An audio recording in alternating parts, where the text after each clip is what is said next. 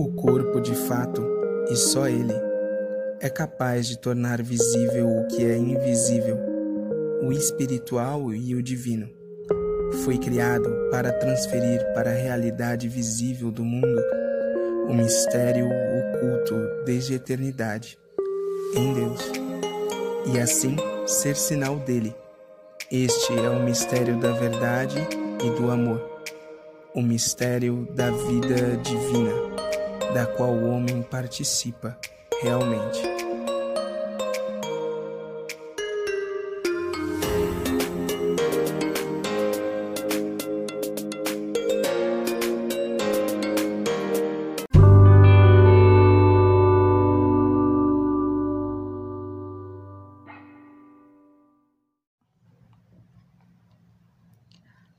Olá, me chamo Padre Cledson e quero fazer um convite muito especial para você. Esse convite será um grande instrumento de Deus para a sua vida. Eu não tenho dúvida disso. Então venha conosco participar desse grande momento de descoberta do valor da nossa corporeidade, do valor da nossa existência, do valor da nossa sexualidade, da descoberta do grande mistério e da nossa dignidade de pessoa humana.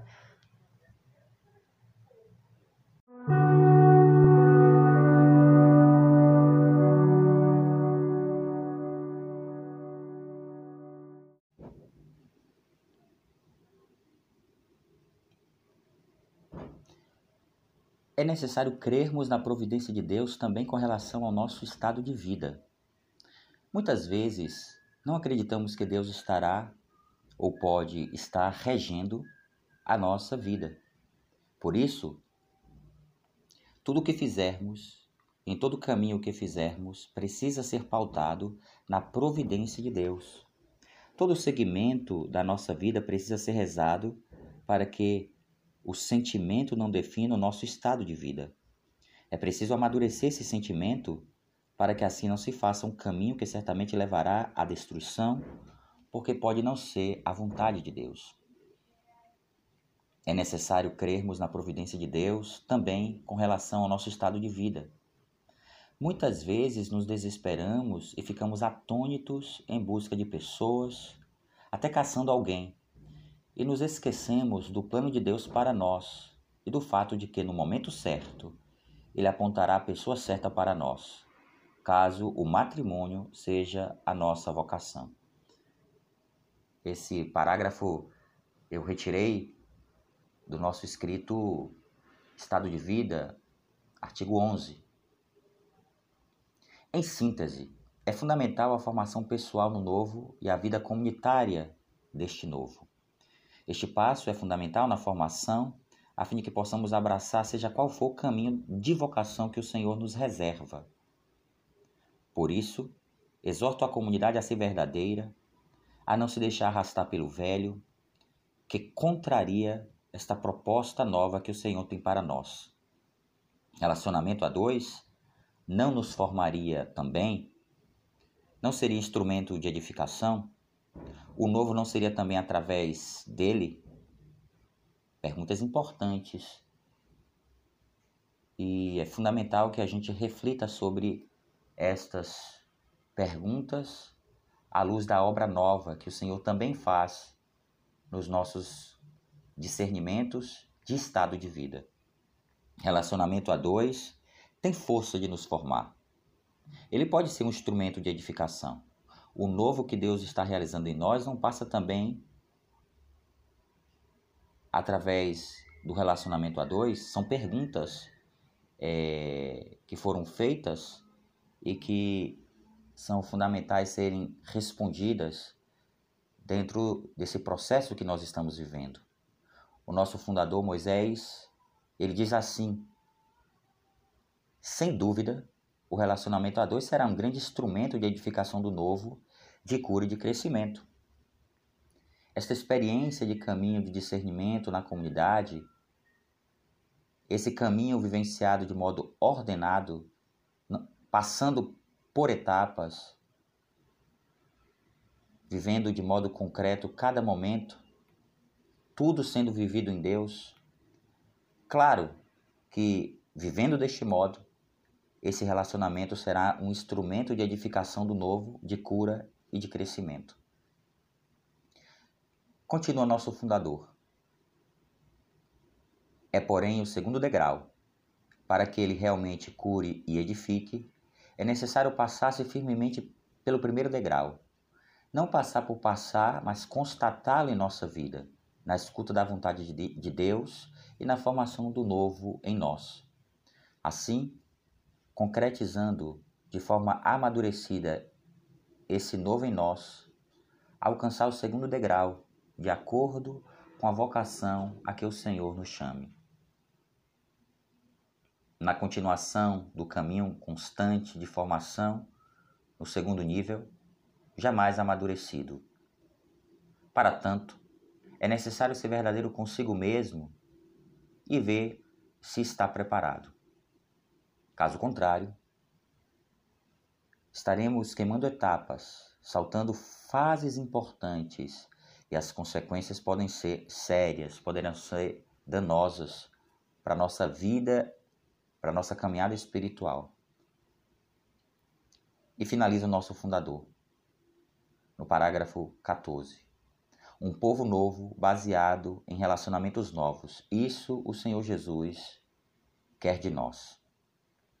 Dessa forma, vê-se que os estatutos e os escritos da comunidade católica Shalom já trazem uma grande riqueza para o nosso discernimento do estado de vida, sendo muito importante a leitura de ambos para discernir bem este caminho o qual se trilha hoje, dentro ou fora da comunidade. Se você pertence à comunidade, é evidente que os escritos é, vão lhe ajudar nesse processo, se você faz parte da obra de Shalom. Se você não faz, é, esse escrito pode lhe ajudar no processo e assim você pode também é, rezar e discernir melhor o seu caminho de discernimento para a vontade de Deus. Passaremos então para a realidade da antropologia integral e da antropologia moderna. Realidade é essa tão distante uma da outra. A antropologia integral é justamente a teologia do corpo. É o que nós estamos refletindo, refletindo ao longo desses dias, desses módulos, desse curso. Ela se caracteriza por ver o homem na sua totalidade, corpo e alma e espírito. Estamos caminhando para um processo de cura, de redenção, que passou em primeiro lugar pela obra redentora de Jesus na cruz, mas que também se torna para nós uma tarefa. A antropologia integral vai versar sobre a verdade do homem, não homem a partir de coisas, de ideias parciais, de conceitos superficiais. Essas ideias parciais sobre o homem que encontramos na antropologia moderna é um verdadeiro é, problema na compreensão sobre o homem nos nossos dias.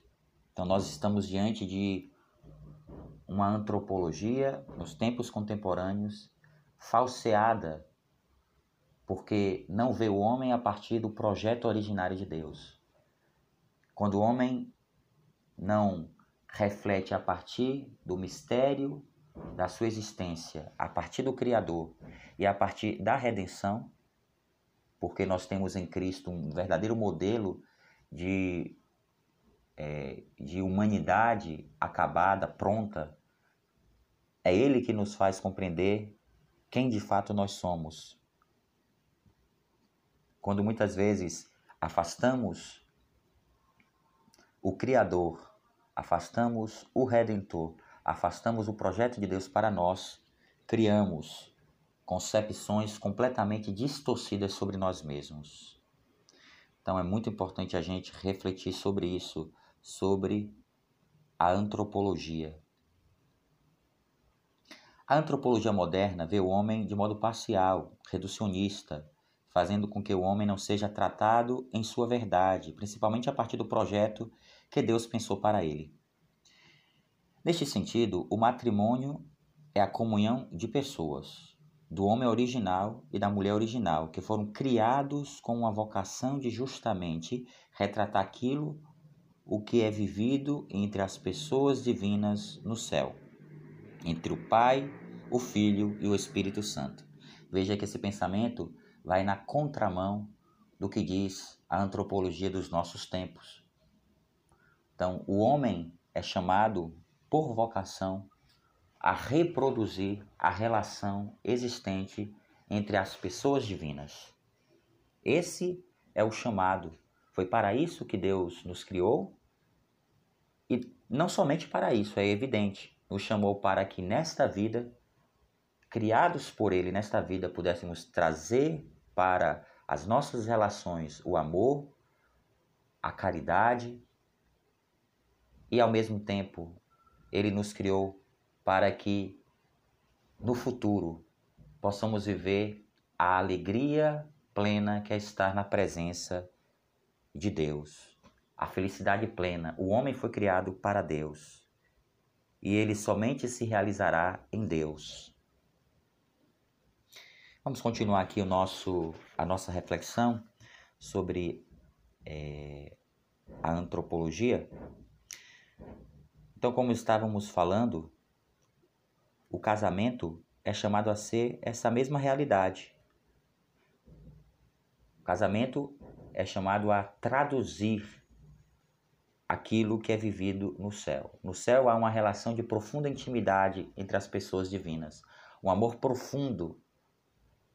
E o casamento, ele, claro, estamos aqui fazendo uma analogia, uma comparação, e toda comparação tem seus limites, mas o casamento, ele foi pensado por Deus para que os cônjuges, aqueles que se unem em matrimônio, eles pudessem reproduzir o amor. E o amor vivido entre eles, aberto à vida, gera frutos, gera fruto, gera vida. O casamento é chamado a ser essa mesma realidade, sendo para os cônjuges essa comunhão de pessoas fazendo com que aquele homem e aquela mulher se tornem uma só carne. Portanto, o casamento, na compreensão de uma antropologia integral, é um chamado muito especial. Temos é, como a família que viveu na terra de modo mais perfeito o matrimônio, a Sagrada Família de Nazaré. Esse é o, é o modelo de família. Nós devemos olhar para a família de Nazaré, que traduz para nós de modo muito perfeito aquilo que é vivido no céu. Então, nenhuma família conseguiu alcançar com mais plenitude é, essa, é, essa graça de revelar através da vivência do amor entre os membros dessa família a plenitude do amor em Deus. Então a família de Nazaré para nós é um espelho, é um modelo. Nas palavras do Papa São João Paulo II, graças à razão, o homem compreende que pertence ao mesmo tempo a si mesmo, enquanto criatura ao seu Criador. Este direito de propriedade de Deus sobre ele entra na sua vida. É importante, primeiramente, entender que o homem pertence a si mesmo. Isso significa que o homem é senhor de si. Qualquer oferta que realizamos no nosso estado de vida, se não tivermos a posse da nossa vida, não viveremos bem. O homem é senhor de si. Porém, esse senhor de si reconhece que é criatura. E sendo criatura, este homem é propriedade de Deus. Vamos continuar, então, é, a nossa formação, com efeito, o homem e a mulher se tornam, de certo modo, propriedade um do outro. Daqui deriva, por um lado, a necessidade dessa justificação entre eles, e por outro lado, diante do Criador. Assim, o homem é propriedade de si, mas reconhece que é criatura. Em seguida, vê-se que o homem e mulher, cada um, é propriedade um do outro, Essa é a grande graça do matrimônio. Então, os, os noivos, quando assumem o compromisso de ofertarem a vida um ao outro diante do altar de Deus, se tornam uma só carne, se tornam propriedade um do outro. Que graça! Claro, um sacramento como este, como qualquer outro sacramento, é abençoado por Deus e Deus dá toda a graça necessária para que esses dois que se unem diante do altar possam viver é, com fidelidade o compromisso assumido diante de Deus. Então é uma grande graça, a graça do matrimônio. E continua é, o nosso Santo Padre. Não basta que o homem e a mulher se deem reciprocamente no matrimônio, uma vez que cada um deles é ao mesmo tempo propriedade do Criador.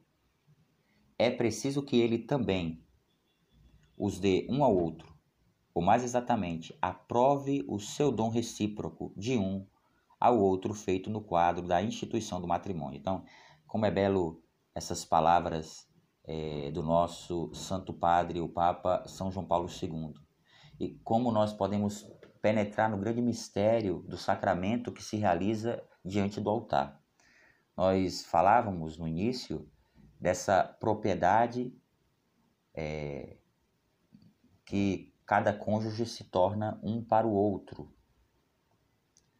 Então, o respeito, o tratamento que cada cônjuge é chamado a viver, ou seja, no matrimônio, cada cônjuge precisa, se tornando propriedade da outra pessoa, agir com justiça. Agir com justiça, respeitar, não trair. Isso se, se chama agir de modo justificado, justo. O tratamento que devemos dar ao nosso cônjuge é um tratamento pautado na justiça devendo ser vivido de modo justo o compromisso que ambos assumem diante do altar. Aqui conseguimos entender de maneira muito concreta o que significa matrimônio e o porquê do matrimônio precisar da bênção de Deus. Uma vez que cada um deles é ao mesmo tempo propriedade do Criador, é preciso que ele também os dê um ao outro. Para que o matrimônio possa acontecer, é necessário receber a bênção do Criador, que é o dono tanto da mulher como do homem. No que se refere à antropologia reducionista moderna, contrária à antropologia integral, anteriormente dita, se perfaz no sentido de não fazer do matrimônio um ídolo. É por isso que este sacramento precisa ser aberto aos outros, à vida, à comunidade cristã. Muitas vezes somos levados pelas visões é, do mundo sobre o homem. Prova disso é a frase dita por uma feminista. A natureza do homem e da mulher, a maternidade, a paternidade, a masculinidade, a feminilidade, a heterossexualidade, o casamento, são realmente papéis de gênero construídos socialmente, mas ajudará os nossos objetivos políticos chamá-los de papéis de gêneros construídos politicamente? Vejam que palavras tão distorcidas sobre o matrimônio, o verdadeiro sentido do matrimônio. Sabemos que a cultura acrescenta muito na constituição de uma pessoa. O aspecto cultural tem relevância sim, porém, não é o aspecto cultural que determina a, a pessoa, a pessoa antes de qualquer construção cultural, ela na verdade traz dentro de si realidades constitutivas. E toda construção deve partir da sua constituição original. Qualquer tipo de visão de homem, de antropologia, que negue o aspecto constitutivo da vida de uma pessoa, tudo que vai partir daí será completamente contrário à pessoa e se voltará contra ela. Poderiam ser colocadas inúmeras antropologias falsas, que muitas vezes nos enganam. Discursos que talvez recebemos da parte do mundo e que aplicamos à nossa vida, defendendo a ferro e fogo como se fosse uma verdade. Às vezes a gente se pega é, defendendo ideias, conceitos que vão contra os verdadeiros valores da nossa vida. E o pior de tudo isso é quando nós, como cristãos, que cremos em Deus, que cremos que Jesus deu a vida para nos salvar, assimilamos e reproduzimos esse tipo de comportamento, de visão de mundo que está na contramão daquilo que a palavra de Deus nos ensina. Então precisamos estar muito atentos a isso. Muito atentos. O nosso corpo já possui regras. Regras estas que Deus estabeleceu e que têm a ver com a nossa vida, com a nossa existência, com a nossa personalidade, com a nossa masculinidade ou feminilidade. Existem regras que precisam ser obedecidas para que a nossa vida possa realmente ser uma realização do projeto de Deus, um projeto tão é, profundo, um projeto que nos realiza. Deus sempre tem esse olhar para conosco. Deus quer, quando cria, dá ao homem toda a potência da realização, de se realizar como pessoa. Então precisamos ter muito cuidado diante das diversas visões de mundo contrárias à nossa fé. Essas antropologias nos despersonalizam porque não reconhecem o projeto de Deus para nós. Deus fez o homem e deu toda a potência para que crescesse na medida em que se fosse amadurecendo, cronologicamente e espiritualmente. Outro exemplo seria a questão do empoderamento. Isso é um conceito muito presente é, na no linguajar feminino hoje. E infelizmente muitas mulheres não conseguem compreender que por trás não somente desse conceito, como por trás de tantos outros conceitos que surgiram do feminismo, existe toda uma ideologia que quer é, muitas vezes é, gerar visões distorcidas sobre é, a vida da mulher, sobre o seu papel na sociedade. Então precisamos estar, estar muito atentos a isso. Então esse conceito empoderamento ele é um, um conceito muito problemático.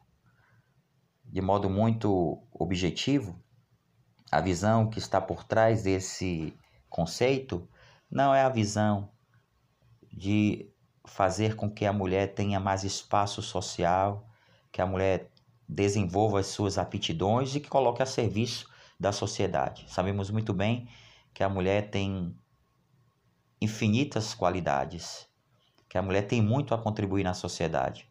Sobre isso não há discussão alguma, pelo contrário, sabemos que a mulher pode sim é, exercer um papel importante na sociedade. Porém, não é bem isso o que as feministas defendem. Vai muito além dessa visão, que é uma visão correta. É claro que a mulher deve ter papel é, importante na sociedade.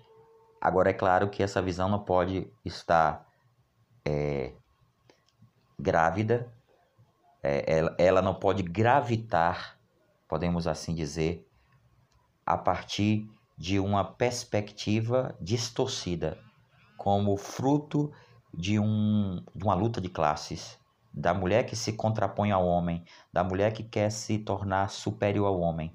Essa visão, sim, é uma visão distorcida e que a gente não pode alimentar. Isso prejudicará e muito a própria sociedade, que precisa realmente da, é, da vigência dos papéis entre homens e mulheres.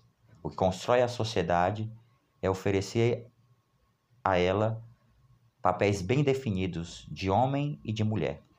O contrário disso vai distorcer as relações na própria sociedade. Aliás, a gente tem visto o efeito disso de modo muito concreto é, no mundo. Então, estarmos bem atentos a esses conceitos que estão é, eivados de ideologias.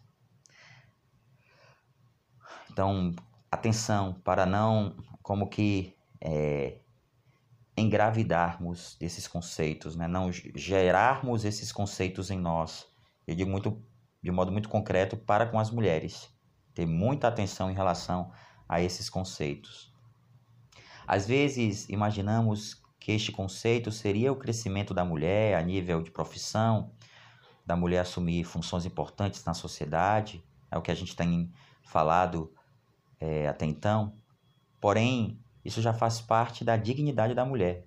Lê-se na concepção de feministas que o empoderamento significa se sobrepor ao homem e não viver certas coisas partindo da dignidade que a mulher tem.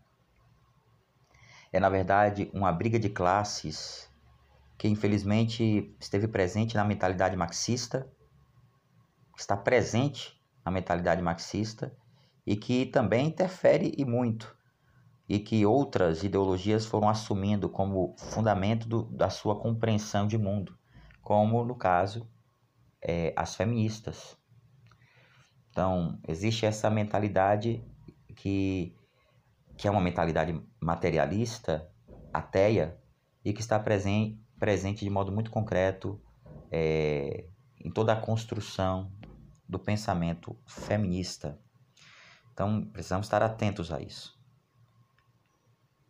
E muitas vezes essa mentalidade ela vai se transferindo para o embate das feministas em relação ao seu pensamento é, materialista, portanto, de luta de classes, de luta entre o masculino e o feminino.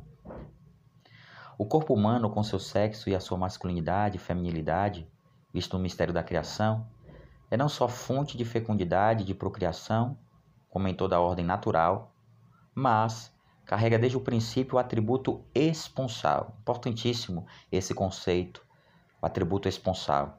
Isto é, a capacidade de exprimir o amor. Precisamente aquele amor em que o, o homem pessoa se torna dom, e mediante este dom pratica o sentido do seu ser e existir. Recordamos o texto do último concílio, onde se declara que o homem é a única criatura do mundo visível que Deus quis por si mesmo, acrescentando que este homem não se pode encontrar plenamente a não ser no sincero dom de si mesmo. O homem foi criado por Deus para amar, essa é a sua originária vocação. O homem recebeu de Deus a vocação de ser amado e de amar, e isso não se realiza somente através do matrimônio, mas também do celibato, por exemplo. Nós nos encontramos plenamente quando fazemos oferta de quem nós somos através do matrimônio ao nosso cônjuge. Se você é casado, na oferta que você faz ao seu cônjuge, seja também através do nosso corpo no celibato, a igreja, a humanidade. Oferecer o nosso corpo, como nos diz a palavra de Deus, como hostias vivas para alimentar o mundo, para levar o homem ao conhecimento de Deus. De acordo com o Catecismo da Igreja Católica, os noivos são convidados a viver a castidade na continência. Colocados assim à prova, descobrirão o respeito mútuo, se fortalecerão na fidelidade e na esperança de receberem um ao outro, de Deus. Reservarão para o tempo do casamento as manifestações de ternura específicas do amor conjugal, mutuamente se ajudando a crescer na castidade. Então, esse tempo do noivado é um tempo muito importante que, claro, traz provas para os namorados, mas que ao mesmo tempo os educam na castidade, no respeito mútuo. Um elemento muito importante, fundamental para o futuro deste casal, a castidade. A castidade presente no seu namoro, no seu noivado, vai gerar muitos frutos na vida matrimonial deste casal. Sabe-se que o lugar da doação, da oferta e do amor é no matrimônio, mas mesmo no matrimônio existem momentos em que é exigido continência. Os noivos são chamados a viver a castidade na continência, colocar sim a prova que vai fortalecer o matrimônio. Essa exigência da prova, assim como o ouro se prova no fogo, assim também um noivado vivido nessa perspectiva gerará crescimento, santidade. Aqui se atenta para algo importante. As mulheres desempenham um papel fundamental dentro de um relacionamento para que a relação seja frutuosa e benéfica. É necessário que as mulheres ajudem os homens a se educarem na castidade. Caso contrário, não se estará preparando o seu futuro esposo para a fidelidade ao matrimônio, mas se vai estar preparando o seu esposo para ser um futuro adúltero. Não se está colocando um peso, um fardo em prol da mulher. É evidente que é, essa fala não tem como objetivo colocar toda a responsabilidade da castidade na mulher. Porém, é evidente que o homem só poderá avançar o sinal se a mulher lhe der liberdade. Então, a mulher tem um papel importante no sentido de educar para a castidade. Não somente neste momento, mas no próprio casamento vai se exigir essa relação que deve ser construída na castidade. Então, a continência também será vivida é, no, no matrimônio. Então, é importante essa educação na castidade. Então, esses elementos que nós estamos apresentando aqui são muito importantes também para você que está se preparando para o matrimônio. Você que é noivo, você que está namorando e pensando em dar esse passo para é, constituir é, uma nova família. Então é muito importante. É claro que se faz essencial que haja um diálogo para que ambos tenham a consciência do respeito mútuo, para que se fortaleçam na fidelidade. Importante. Fortalecimento na fidelidade. Então, o diálogo que é necessário, conhecer os valores, que é um elemento também importante. Às vezes as pessoas querem apressar o tempo, quando na verdade é preciso conhecer os verdadeiros valores que estão presentes no coração dessa pessoa que eu estou ainda conhecendo, mas sou acredito ser chamado a dar um, um passo definitivo com ela, porque o matrimônio é um passo definitivo. Então é preciso realmente conhecer o outro, conhecer os valores do outro. E às vezes a gente antecipa isso.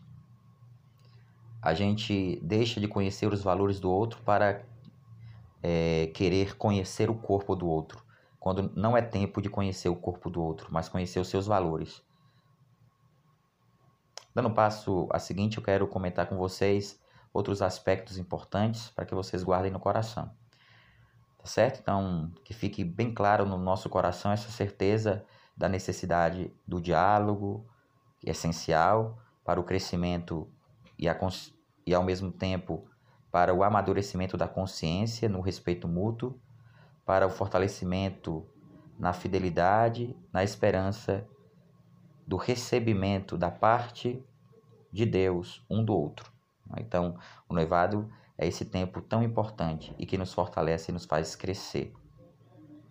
O Catecismo da Igreja Católica define que os sacramentos da ordem e do matrimônio estão ordenados à salvação de outrem. Se contribui também para a salvação pessoal. Isso acontece por meio do serviço aos outros. Conferem uma missão particular na Igreja e servem para a edificação do povo de Deus. Assim, o matrimônio é um serviço para o outro, é um compromisso a ser feito diante do altar com Deus, um compromisso com a fidelidade, com a santidade, com a radicalidade, a correspondência mútua com o sacrifício, com a oferta, o renunciar a si mesmo para fazer esta outra pessoa feliz. Somos nós que temos que nos comprometer com Deus, não esperando que o outro faça isso. quando queremos o outro apenas quando ele trouxer para mim algum tipo de satisfação ou gratificação, esse casamento certamente não vai até o fim, porque não se está disposto a crescer na maturidade, a viver o processo de amadurecimento. A paixão vai passar, mas o amor vai amadurecer com o tempo. Precisamos compreender concretamente isso, que os sentimentos entram no nosso coração e fazem parte. A paixão faz parte é, de um primeiro processo de aproximação. Porém, essa paixão ela precisa amadurecer e, e se tornar amor. O verdadeiro amor é a decisão, não é sentimento. Então é muito importante a gente crescer, amadurecer os sentimentos para que assim possamos realmente viver para o outro. Esse é o objetivo do matrimônio, se ofertar ao outro. É preciso que a gente também possa banir do nosso coração toda a mentalidade de mundo, toda a visão errônea do mundo de busca da satisfação pessoal. Eu preciso buscar o outro, mas essa busca pelo outro tem que também ser é, marcada pela disposição em se comprometer com o outro, em não buscar a satisfação pessoal, mas a, satisf a satisfação do outro. Isso é fundamental, isso é necessário para que o nosso matrimônio, para que o matrimônio seja eficaz, para que possa produzir realmente salvação para a vida de ambos os cônjuges. Então é fundamental isso. É fundamental essa consciência. E ao mesmo tempo é fundamental essa libertação de toda mentalidade hedonista, esse culto ao prazer, esse culto em querer é, usar o outro para é, a satisfação pessoal. O outro é útil para mim enquanto ele me satisfaz. Se ele não me satisfaz, ele deixa de ser útil. Nada é, mais demoníaco ou nada mais é, contrário ao evangelho do que esse tipo de mentalidade. Então é muito importante a gente compreender é, esses aspectos. Vamos dar mais um passo importante, tá certo? Para que você vá trazendo para a tua vida essa mentalidade é, que certamente vai lhe ajudar a crescer, a dar passos na fé e no seu compromisso assumido diante do altar.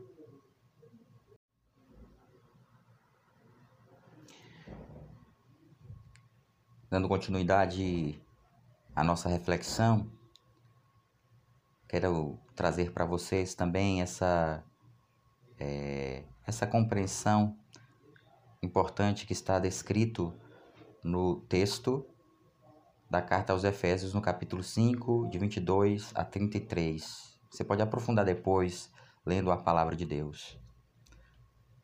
Então vamos refletir agora escutando o texto bíblico. Assim diz o texto bíblico: As mulheres sejam submissas aos seus maridos, como ao Senhor, pois o marido é a cabeça da mulher, como Cristo é a cabeça da igreja ele que é o Salvador do corpo. Pois, como a igreja se submete a Cristo, assim as mulheres aos seus maridos em tudo. Homens, amai vossas mulheres como Cristo amou a igreja e se entregou por ela, para limpá-la com banho de água e com a palavra e consagrá-la para apresentar uma igreja gloriosa, sem mancha, nem ruga, nem coisa semelhante, mas santa e irrepreensível. Os maridos devem amar suas mulheres com seu próprio corpo. Quem ama sua mulher ama a si mesmo. Ninguém jamais odiou o próprio corpo, mas o alimenta e dele cuida como Cristo faz com a igreja, já que somos membros do seu corpo. Por isso, o homem abandonará seu pai e a sua mãe e se unirá à sua mulher, e os dois serão uma só carne. Esse símbolo é magnífico, eu aplico a Cristo e à Igreja. Assim vós, cada um ame a sua mulher como a si mesmo e a mulher respeite o marido.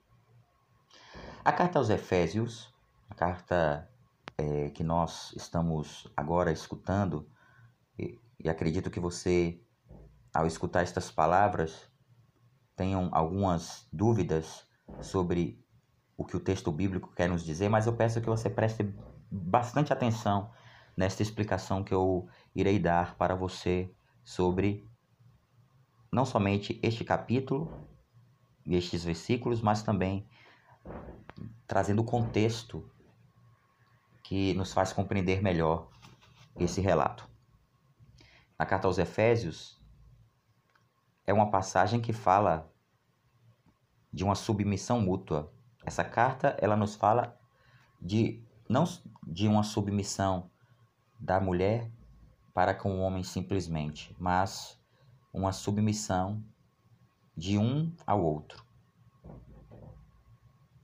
O texto recomenda às mulheres que sejam submissas aos maridos, como ao Senhor, mas do mesmo modo, o homem precisa ser submisso à mulher quando ele ama a mulher do mesmo modo como Cristo amou a igreja e se entregou por ela.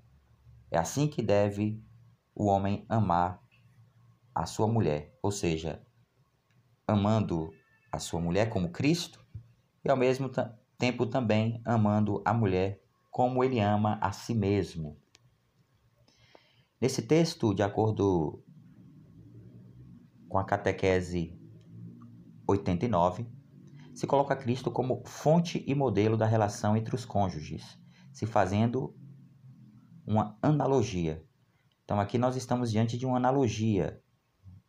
Por isso, guardar é, esse conceito e peço a você que realmente leia do capítulo 4 completo e depois você vai meditar melhor todo esse capítulo 5, vai entender melhor o contexto que Jesus está é, te apresentando através das catequeses que o Papa está nos, nos aprofundando, nos fazendo a, aprofundar, conhecer.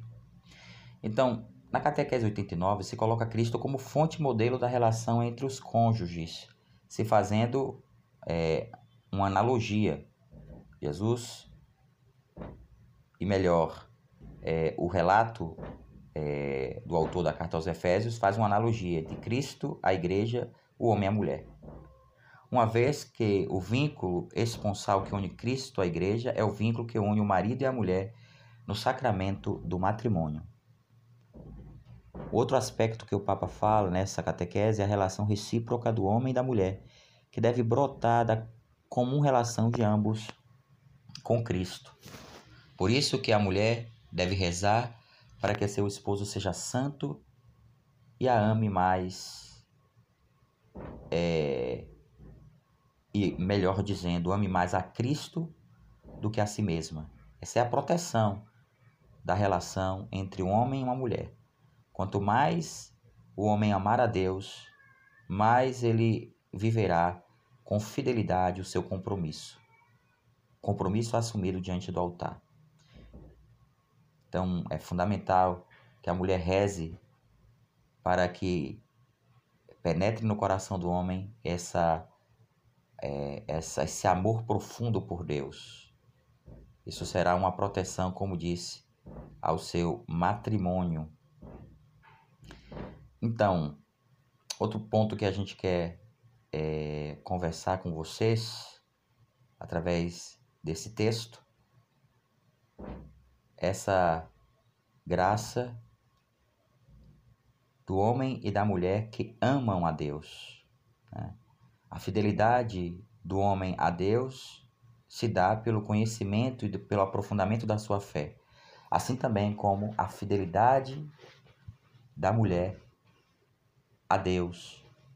Um casamento que nasce dessa profunda comunhão dos cônjuges a Deus, ao seu Criador, vai ser um casamento marcado por aquele vínculo de amor e pela aquela única rivalidade que é necessária no matrimônio, aquela única realidade que é necessária na vida conjugal, que é a realidade da caridade, do perder para ganhar, do perder em favor do outro.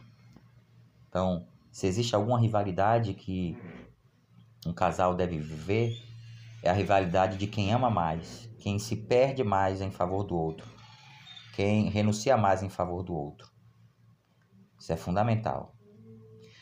Vamos dar mais um passo que é importante.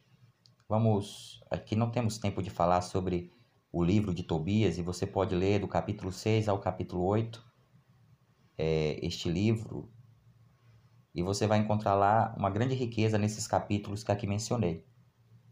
Em Tobias é, 6 até o 8, capítulo 6 até o capítulo 8, se vê que não é o Eros, ou seja, o amor humano que caracteriza o amor de Tobias por Sara, mas desde o princípio este amor é confirmado e consolidado pelo etos. Aqui é interessante que o Papa traz essa diferença entre o eros e o etos. O eros é o amor humano, e claro que já existe no amor humano algo de Deus.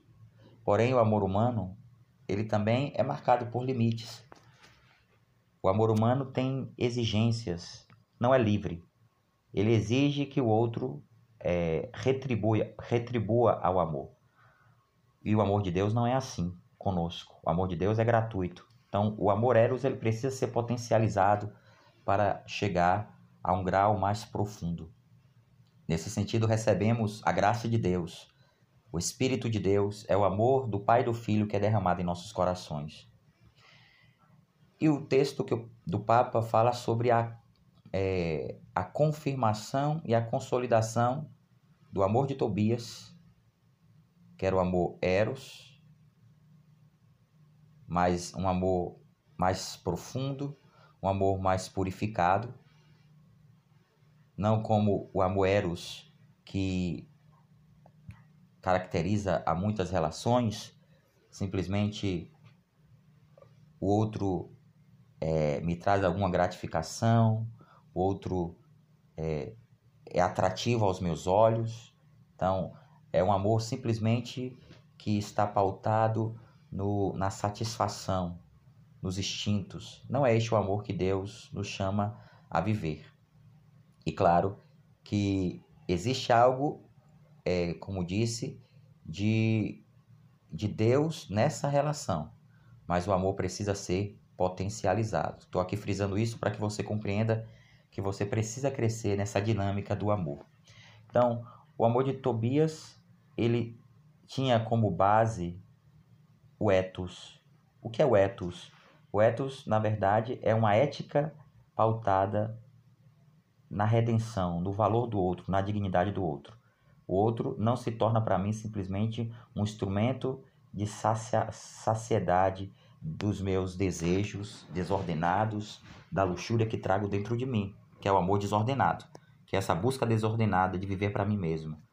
Pelo contrário, o ethos, essa nova ética que o Papa fala na teologia do corpo, ela brota da, da vida de Cristo, da graça, da paixão, morte e ressurreição de Cristo. É dom do Espírito. É um modo diferente de ver o outro. Na verdade, é um retorno a, ao modo como o homem via a mulher. O homem perdeu a inocência é, original, o olhar que ele tinha para com a mulher, que era um olhar que via a mulher na sua dignidade de pessoa, Hoje o homem, por causa do pecado, e quanto mais distante de Deus, assim ele vê o outro, seja homem, seja mulher, mas quanto mais distante de Deus, mais o homem vê o outro como objeto para é, saciar os seus desejos mais desordenados, a luxúria presente por conta do pecado, por causa do pecado. Então, Tobias vive a partir do ethos, isto é, pela vontade e escolha dos valores, reconhece o valor, ou seja, o valor da pessoa se sobrepõe ao valor do sexo. O sexo está presente e é um valor, mas ele não se contrapõe à pessoa e ele é colocado no seu devido lugar. A pessoa é mais importante do que o prazer que ela tem a me oferecer. A plenitude dessa verdade, desta força própria do amor, parece, todavia, ser diversa e parece tender lá onde nos conduz o livro de Tobias. A verdade e a força do amor se manifestam na sua capacidade de pôr-se entre as forças do bem e do mal, que combatem no homem e ao seu redor, porque o amor está confiante na vitória do bem e está pronto. Esse é o projeto de Deus, é o eto divino para a relação entre o homem e a mulher, ou seja, não é essa relação é, de gratificação, de uso do corpo um do outro, nem mesmo no matrimônio. No matrimônio, os casais são chamados a viver o amor, a relação conjugal, sem ser para gratificação, para o prazer. Ou seja, o prazer é uma linguagem. O prazer faz parte da relação sexual entre o homem e a mulher. Porém, infelizmente, quando se tem uma visão distorcida sobre a relação entre o homem e a mulher, a busca não é de é, viver o amor, crescer no amor, mas é de tirar do outro o prazer que ele tem para me oferecer. Então, isso é uma distorção do verdadeiro sentido do prazer. O prazer é uma linguagem, não o centro, não o centro, não o centro da nossa vida. Então é muito importante que a gente compreenda o verdadeiro sentido do amor, o verdadeiro sentido da relação conjugal. Então, quando isso acontece, quando esse sentido está presente nas nossas relações, a gente consegue viver verdadeiramente a nossa relação conjugal, é, compreendendo a sua dignidade, compreendendo o projeto de Deus é, que faz parte dela. Ou seja, não usarmos a sexualidade, usarmos a nossa relação para torná-la um ídolo para nós, tirá-la do centro, Deus do centro. Deus deve estar sempre presente na nossa vida e em todas as situações, inclusive na vivência é, da minha castidade conjugal, dos meus relacionamentos. Então, continuando a reflexão sobre o livro de Tobias, o livro de Tobias disse que não é por desejo impuro que tomo esta minha irmã, mas com reta intenção. Isso a gente extraiu de Tobias 8, versículo 7. Assim, ao comentar esse texto, o Papa São João Paulo II diz que os relacionamentos devem iniciar um caminho de purificação. O relacionamento, o nosso relacionamento, o relacionamento a dois, ou os nossos relacionamentos, eles precisam realmente é, viver esse processo de purificação. E a castidade é um grande instrumento de purificação para todo e qualquer relacionamento. A castidade em todos os âmbitos. A castidade em todos os em todos os é, as etapas da vida de uma pessoa. É fundamental para esse processo de purificação e como nós aqui estamos falando da teologia do corpo, da redenção do nosso, do nosso corpo. Ou seja, vivermos o processo é, de cura dos nossos afetos, cura da nossa sexualidade, de ordenação, de ordenamento da nossa sexualidade para o amor, como é a vontade de Deus para nós. Então, os, o Papa São João Paulo II nos recorda é, desse caminho, né, que não devemos desvirtuar a reta intenção da sexualidade, do sexo na nossa vida. É, o Papa também nos recorda que o nosso, no caso, o matrimônio, ele deve estar submetido à linguagem do corpo, quando o homem e a mulher se dispõem a expressar nesta linguagem o sinal da aliança sacramental. Outro aspecto que o Papa recorda, o matrimônio ele deve seguir para construir a união recíproca das pessoas, que nós estamos falando de comunhão de pessoas, reproduzindo o significado esponsal do corpo na sua verdade interior. As palavras de Tobias, nos recorda o Papa, devem ser interpretadas no contexto integral da Bíblia e da tradição. O grande mal do homem moderno é viver uma antropologia destrutiva para a sua vida, querendo soluções fáceis para problemas difíceis. Essas palavras é, sempre me chamam muita atenção. Palavras atribuídas ao Papa Paulo VI. Esse é um grande problema do homem de hoje e das antropologias atuais, ou seja, das visões de homem que estão é, enraizadas na mentalidade de muitas pessoas. Então, as pessoas querem dar soluções fáceis para problemas que não são fáceis, para problemas que realmente se exigem respostas difíceis. Então, não podemos dar soluções fáceis para problemas difíceis. E o Papa Paulo VI nos recorda é, isso que é fundamental. Então, dou aqui como exemplo, e a gente precisa perceber isso, como está tão enraizado na mentalidade do mundo e talvez na nossa, e nós precisamos pedir a Deus a graça de sermos curados, libertos dessa mentalidade que nos afasta do projeto de Deus, nos afasta é, da vontade de Deus é, as palavras do Papa nos fazem refletir muito sobre isso.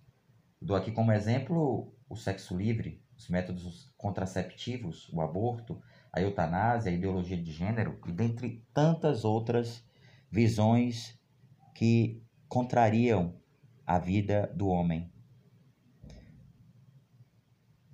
Conforme o documento Humane Vitae, o problema da natalidade, como de resto de qualquer outro problema que diga respeito à vida humana, deve ser considerado numa perspectiva que transcenda as vistas parciais, uma visão parcial, sejam elas de ordem biológica, psicológica, demográfica ou sociológica.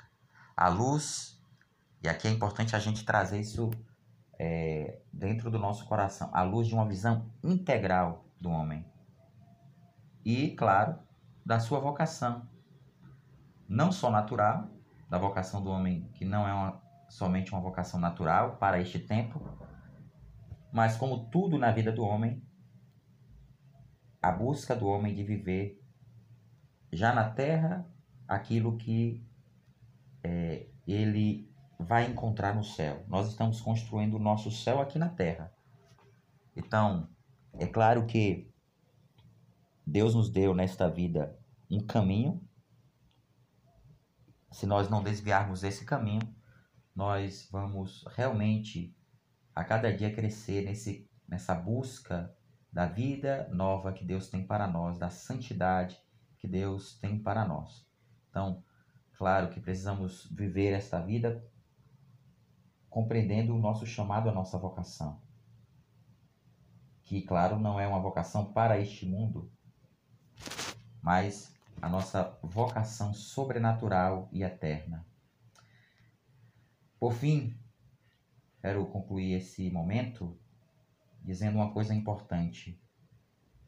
Finalizo com esta, é, este último pensamento da Humane Vitae, no parágrafo 13, que diz: Usar este dom divino, destruindo o seu significado e a sua finalidade, ainda que só parcialmente, está em contradição com a natureza do homem, bem como a da mulher e da sua relação mais íntima, e por conseguinte está em contradição com o plano de Deus e com a sua vontade.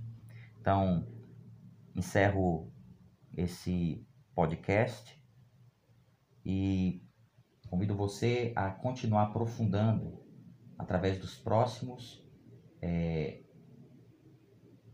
aquilo que Deus deseja ainda nos falar. Estamos nessa primeira é, temporada do podcast, estamos fazendo aqui uma análise é, introdutória, mas teremos, é, após essa primeira temporada, a possibilidade de aprofundar ainda mais e aprofundar cada ciclo com seus aspectos centrais. Então, Deus abençoe a todos.